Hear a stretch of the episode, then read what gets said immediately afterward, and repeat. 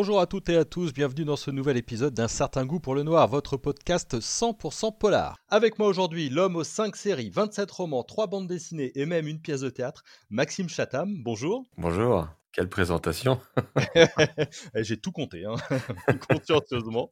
On va parler de votre nouveau roman, L'illusion, qui, qui vient de sortir peut-être tout d'abord comment est née un peu euh, l'idée de ce nouveau livre? Elle est née d'un mélange de plein de choses, c'est souvent comme ça les romans. C'est rare qu'il y ait un point de cristallisation pour définir le point de départ de, la création d'un roman. Je trouve qu'en général c'est plutôt l'accumulation de petites choses qui à un moment finissent par, par soulever une espèce de, soupçon d'idées et puis à partir de là je travaille le truc et, et ça, ça aboutit sur un livre. Mais euh, euh, un, des éléments parmi lesquels euh, je pourrais puiser pour raconter la jeunesse de livre, ce serait euh, quand j'étais gamin, j'ai eu la chance d'aller au sport d'hiver, comme on disait, mmh et de, de, voir, je me souviens, ces grandes bars dans lesquelles les gens avaient leurs appartements et tout.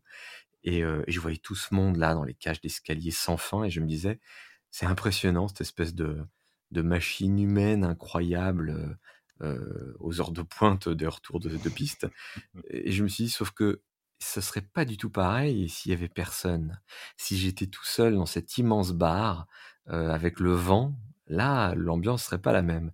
Et, je me suis dit euh, à l'époque, euh, bon bah c'est un truc qui me marque, mais je ne pensais pas que 20, 30, 40 ans plus tard, j'allais en tirer une histoire. Donc on est à Val Carios, petite station de ski familiale. On est en plein été. Du coup, il y a, hormis cet épisode d'enfance, il y a d'autres images? Vous avez pensé à un massif particulier ou à une ville particulière? Non, j'avais vraiment besoin et envie de créer une station qui n'existait pas pour une simple bonne raison, c'est que euh, ce qui existe ne m'appartient pas, je ne peux pas en faire ce que je veux, je suis obligé de, je suis dépendant de l'histoire, de la géographie, etc. d'un lieu, parce que j'espère, j'essaye vraiment de rester proche de la réalité quand, euh, quand je situe mes histoires dans un endroit qui existe.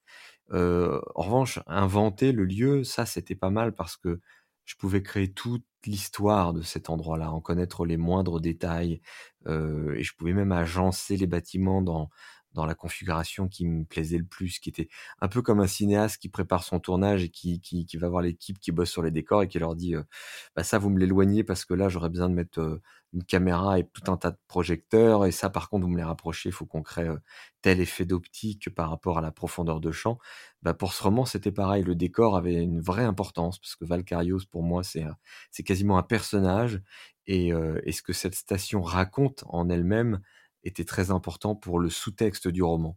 Donc, d'où la nécessité de l'inventer, de la créer. Après, c'est c'est un patchwork de plein d'endroits que j'ai pu voir dans ma vie, mais qui sont tirés de différents endroits, dont une bonne partie, quand même, faut le dire, sont dans les Alpes. On, dit tout souvent que chez les auteurs et les autrices, il y a les scripturants et les structurants. Vous, vous êtes plutôt structurant, c'est-à-dire que vous avez besoin d'avoir tout avant de commencer à écrire, ou vous êtes euh, plutôt scripturant, c'est-à-dire que ça vient au fur et à mesure de l'histoire? Je suis un un mélange des deux comme un comme un espèce de gaucher contrarié. C'est-à-dire que je ne me lance pas dans un thriller sans avoir une structure bien précise en amont, parce que c'est cette structure-là qui me permet d'avoir la garantie que les effets vont fonctionner, qu'ils seront pas juste là pour, pour amuser les galeries ou artificiels, gratuits etc. et et notamment la fin, c'est important, de pouvoir maîtriser la fin, qui qui fait quoi, qui est vraiment qui. Si je le sais pas au début, c'est compliqué de semer tous les petits cailloux qui vont amener le lecteur jusqu'à la fin. Donc j'ai besoin de tout structurer en amont, y compris de savoir du coup quelle est la documentation dont je vais avoir besoin, de l'assimiler, de de prendre vraiment le temps d'aller rencontrer des gens, parfois aller sur des lieux pour m'inspirer quand les lieux existent. Et, tout ça, c'est comme ça que le livre se construit vraiment. Et puis une fois que je commence à l'écrire, que je sais vraiment où je vais, je ne m'interdis jamais de me laisser aller à des improvisations, à des changements, à écouter une petite euh, voix intérieure, l'instinct qui me dirait que finalement ça c'est pas aussi intéressant que ce que je pensais, que j'ai peut-être un truc plus intéressant à creuser dans une autre direction. Donc c'est c'est un mélange des deux. J'ai une structure pour me guider au départ que j'essaie de respecter, mais que je n'hésite pas à, voilà, malmener lorsque c'est lorsque c'est vraiment nécessaire. et, c'est pareil sur vos personnages, parce qu'on va parler euh, d'Hugo, mais, mais chez certains écrivains, il y a le côté où les personnages les, les surprennent, ils ont leur vie propre. Euh, c'est pareil pour vous?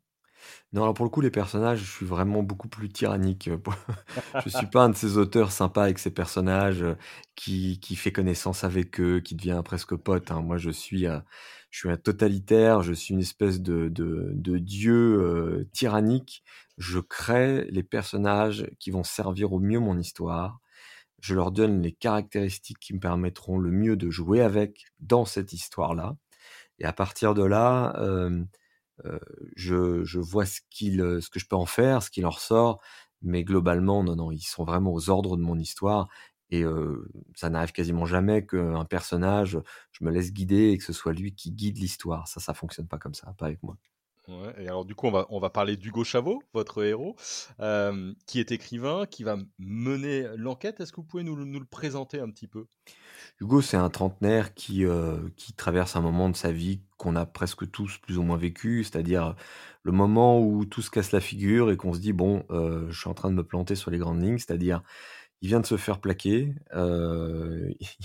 il se rend compte qu'il est quand même globalement très seul, pour des bonnes et des mauvaises raisons. Il professionnellement, il est dans une espèce de marasme complet où il y a rien qui fonctionne de ce qu'il voudrait et toutes ses aspirations adolescentes, finalement, il se rend compte qu'il est en train d'y renoncer et donc il a besoin de faire un vrai point et de se remettre en question, de de trouver une solution, un moyen d'avancer, un nouveau moyen de de se relancer finalement.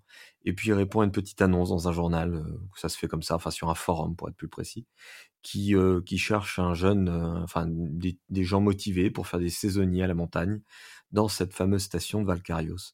Et donc il débarque en disant qu'il a 5 mois devant lui, heu, isolé dans la montagne, tranquille en plein été et heu et il arrive dans cette station où ils sont une bonne douzaine. Heu, voilà, je n'en dévoilerai pas plus pour l'instant, mais sur le personnage, sur les grandes lignes, c'est ça. À la différence, avec d'autres personnages plus carrés, cartésiens que j'ai pu avoir parfois dans mes livres, que celui-ci est notamment un apprenti écrivain, un écrivain, on va dire, et qu'il a une mémoire, heu, enfin pardon, une imagination débordante, heu, qu'il ne bride jamais, à tel point que parfois son imagination prend un peu le dessus sur lui-même. Heu et donc il a il a un bon nombre de situations où il voit des choses complètement dingues, parce qu'il imagine ce qui se produirait de pire dans une situation qu'il est en train de vivre. C'est un bon enquêteur finalement, hein, d'avoir un écrivain pour personnage. Oh, ça permet des choses, ça en enlève d'autres. Heu, l'avantage, c'est qu'on est moins dans le procédural de l'enquête policière pure avec un flic.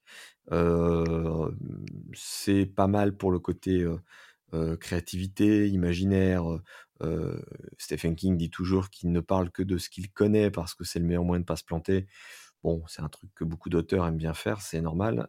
Du coup, parler d'un romancier quand on est romancier soi-même, bon, bah, c'est pas très compliqué.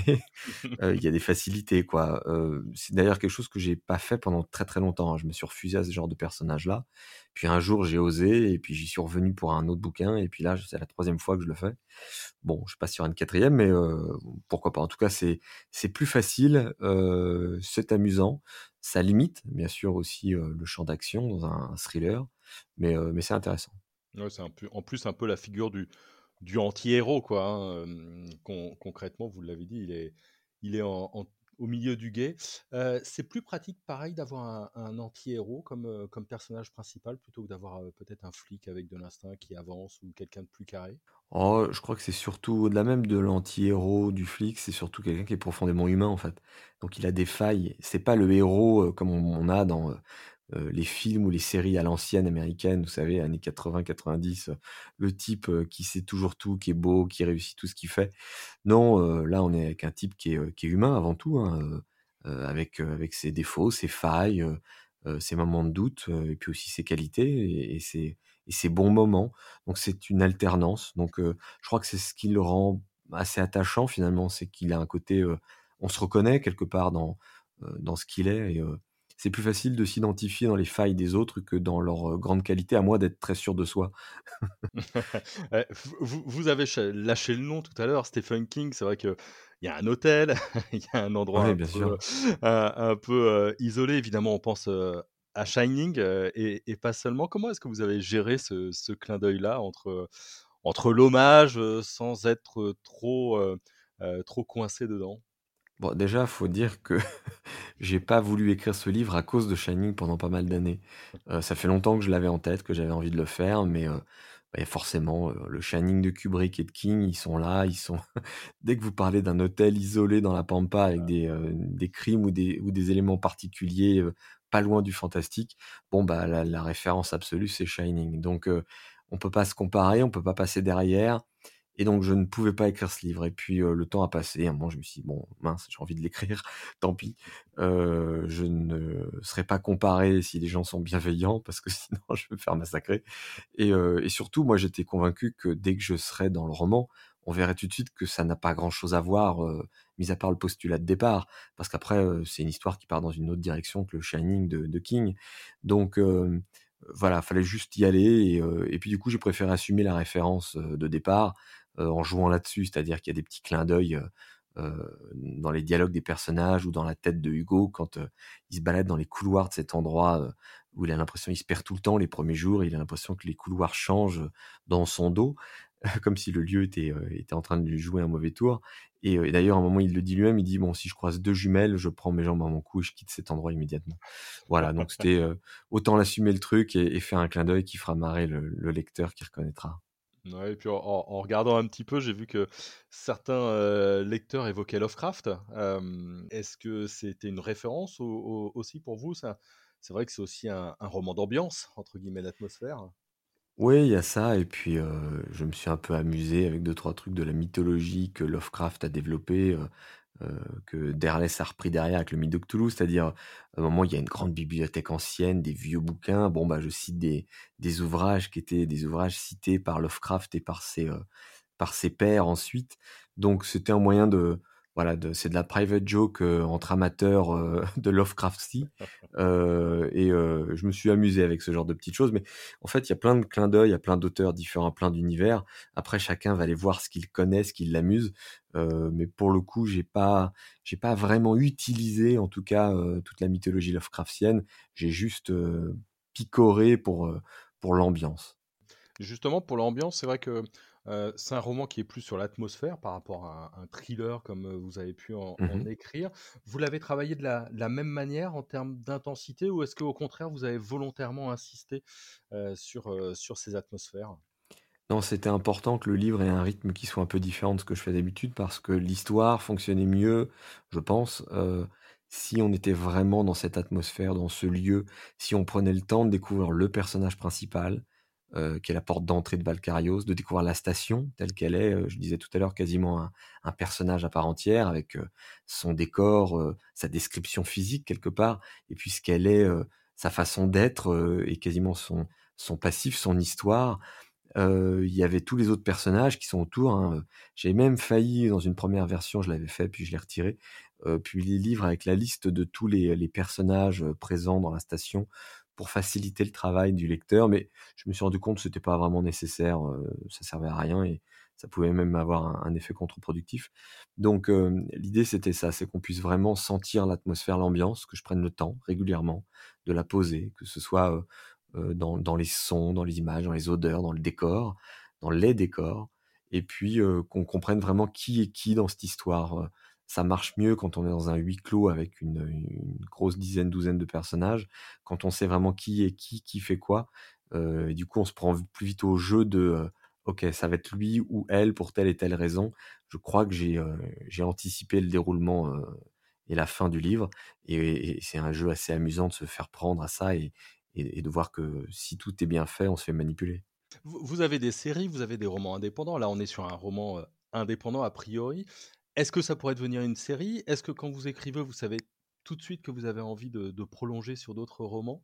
Comment ça se passe? Ce livre-là est, un one shot comme on dirait, c'est un un livre qui peut se lire indépendamment de tout le reste. Maintenant, les gens qui auraient lu tous mes autres bouquins et qui les connaissent vraiment bien, c'est-à-dire en gros, les fous furieux, verront forcément des liens entre ce livre-là et d'autres histoires. Parce que la réalité, c'est quand j'écris un livre, je cherche systématiquement à le rattacher à l'univers des livres que j'ai écrits jusqu'à présent. Parfois, c'est des tout petits détails, parce que l'histoire, je pourrais pas la rattacher à une espèce d'histoire plus grande, mais parfois, ce sont des choses plus assez nuancées, assez subtiles, mais, heu, mais importantes et heu, voilà, je vais pas trop en dire, mais je peux quand même dire que cette station de Valkarios, heu, ressemble à un autre lieu dans un autre de mes livres dont le final est assez proche. C'était volontaire et c'est pour ça que les noms des lieux se ressemblent. voilà, les lecteurs très attentifs le verront. Alors, euh, faut vraiment vraiment chercher le petit détail. Hein. Et mais moi, dans mon idée, c'est que un jour, dans un de mes prochains livres, un personnage, un héros, fera un lien entre différents personnages, différents lieux. Et en fait, nous lecteurs, si on a vraiment les livres en tête, on verra que les liens qu'il fait sont des liens entre livres en fait. Donc voilà, je m'amuse à, tisser petit à petit une espèce d'univers général. Et je me suis bien marré il y a quelques temps quand sur le forum, en fait, il y a, il y a des lecteurs que, je salue et que je remercie pour leur fidélité qui, au fil des années, ont créé un forum chatamiste, le forum des chatamistes. Et, je, me suis baladé l'autre fois dessus pour répondre à deux, trois questions. Et je suis tombé sur des lecteurs qui, justement, font ces rapprochements. Et ils ont appelé ça le MCU, le Maxime Chatham Universe, en, clin d'œil au MCU de Marvel. Ça m'a fait beaucoup, beaucoup rire. Je me suis dit, mais ils sont très, très forts quand même. Hein. D'avoir remarqué des détails que je pensais être le seul à connaître, faut vraiment être très attentif. Est-ce qu'ils ont trouvé des détails que vous, vous n'aviez pas mis?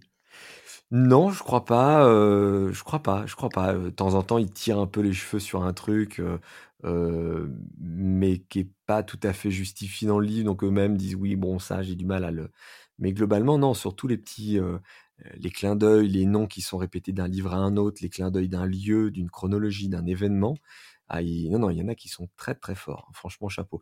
Moi, je suis obligé de me plonger dans mes cahiers de notes où je note tout ça pour m'y retrouver, mais j'ai l'impression qu'eux n'en ont même pas besoin. C'est assez remarquable. Il faudra leur demander la prochaine fois directement. Euh, vous participez aussi en ce moment à 13 à table. Euh, donc, c'est un, livre aux éditions Pocket au profit des Restos du Cœur. Alors là, c'est autre ambiance, hein, mais est-ce que vous pouvez nous dire un, petit mot sur l'histoire et pourquoi est-ce que vous avez euh, accepté cette aventure? Bah, D'abord, c'est la septième année que Pocket fait cette opération-là. Sept ans, sept éditions de 13 à table euh, autant de, nouvelles, etc. Et euh, en cette édition, il y a près de 5 millions de repas qui ont été servis grâce à ce livre-là. Je veux dire que c'est pas une opération vaine. Euh, moi, j'ai eu la chance d'être, de, connaître les, équipes qui ont lancé le projet au début.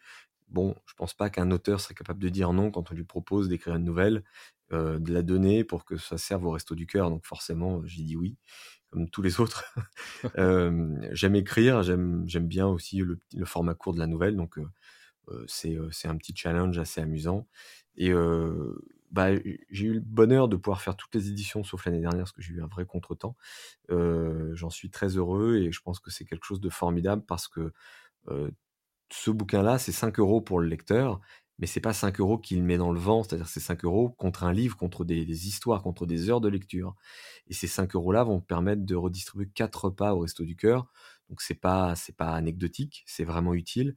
Donc tout le monde est gagnant le, romancier a le plaisir de, se dire qu'il sert enfin à quelque chose, pas juste à raconter des histoires dans son coin pour gagner de l'argent. Euh, l'éditeur fait la même chose. Euh, le lecteur achète un bouquin, mais il sait que l'argent va, va pas euh, va pas engrosser des auteurs qui n'en auraient pas besoin, mais au contraire va permettre de d'aider les restos du cœur. voilà, donc tout le monde est gagné dans cette opération-là. Et je, voilà, j'aimerais qu'on n'en ait pas besoin, mais le monde n'est pas parfait, donc forcément ça existe, et heureusement que ça existe du coup. Peut-être un, un, petit mot juste sur, sur votre histoire. Euh, vous avez raconté quoi cette fois? Bah, le, Cette année, le thème, c'était Premier amour. Alors forcément, vu ce que j'ai écrit, euh, j'ai eu envie de raconter le premier amour d'un tueur en série pour sa victime. Et puis je me suis dit, bon, quand même, c'est les restos du cœur, faudrait bien avoir des valeurs un peu plus positives que, que, des, que des types qui font des massacres en permanence. Donc euh, non, je suis parti sur un truc un peu délirant. et si le monde allait à l'envers? Et si la naissance, c'était le réveil de la mort? Et que vivre, c'était rajeunir petit à petit? Avec son corollaire, c'est-à-dire je suis conscient de tout ce qui va se produire et pourtant je n'arrive pas à le changer. Et, à partir de là, c'est l'histoire d'un vieux monsieur qui se réveille de sa mort et qui est extrêmement heureux de savoir qu'il a toute sa vie avec son premier amour qui est là à ses côtés. Sauf que plus les années passent, plus il rajeunit, plus il se rapproche du jour où il va la rencontrer et donc du jour où il va la quitter le lendemain. Et il veut absolument trouver un moyen de changer ça. Et, pour essayer de changer ça, il va comprendre pourquoi le monde est à l'envers. Voilà, c'est une histoire un peu métaphysique où j'ai beaucoup, euh, je me suis amusé avec beaucoup de, de sens, de détails de la vie. D'ailleurs, la nouvelle s'appelle Big Crush ou le sens de la vie. Et, et c'est une histoire qui est beaucoup plus cartésienne qu'on pourrait le croire. Il y a, la résolution finale explique beaucoup de choses. Autre aventure, c'est Sauvons nos libraires que vous menez avec vos camarades de la Ligue de l'Imaginaire. Est-ce que vous pouvez nous raconter un petit peu cette initiative? L'idée était simple, on est pas mal d'auteurs à avoir fait des bons sur notre fauteuil le jour où on a appris que le confinement c'était pas un confinement strict dans la mesure où on pouvait laisser beaucoup de commerces ouverts, mais que dans la liste des commerces qui étaient ouverts, il n'y avait pas les libraires. Donc on s'est dit, c'est quand même un peu étrange qu'on puisse aller acheter de quoi faire de la décoration, tricoter, etc., mais pas un livre. donc symboliquement, ça, moi, ça m'a profondément heurté. Je trouvais que bah, c'était clair sur, sur le gouvernement, sur ce qu'il pensait de, la culture en général. Euh, ça peut pas être un hasard. Donc, bah, on, s'est vite retrouvé avec d'autres, auteurs et on a essayé de monter une opération pour, pour aider les libraires parce que dans l'histoire, faut pas se planter. Hein. les auteurs comme moi, le confinement, même s'il n'y a pas de librairie, des livres, j'en vends quand même. Enfin, dès le début, je l'ai dit d'ailleurs, je le savais, je ne serais pas le plus pénalisé dans cette histoire-là, loin de là. En revanche, tous les auteurs qui ont besoin qu'on aille en librairie pour voir qu'ils existent, pour eux, c'est dramatique, c'est leur vie, c'est un an, deux ans, trois ans de travail qui peut disparaître juste parce que les libraires sont fermés. Et puis tous ces libraires, moi j'en connais un paquet, je les ai eu au téléphone à un moment, voilà, où il y a eu ce confinement et certains étaient en larmes. Enfin, c'est un moment crucial économiquement pour eux.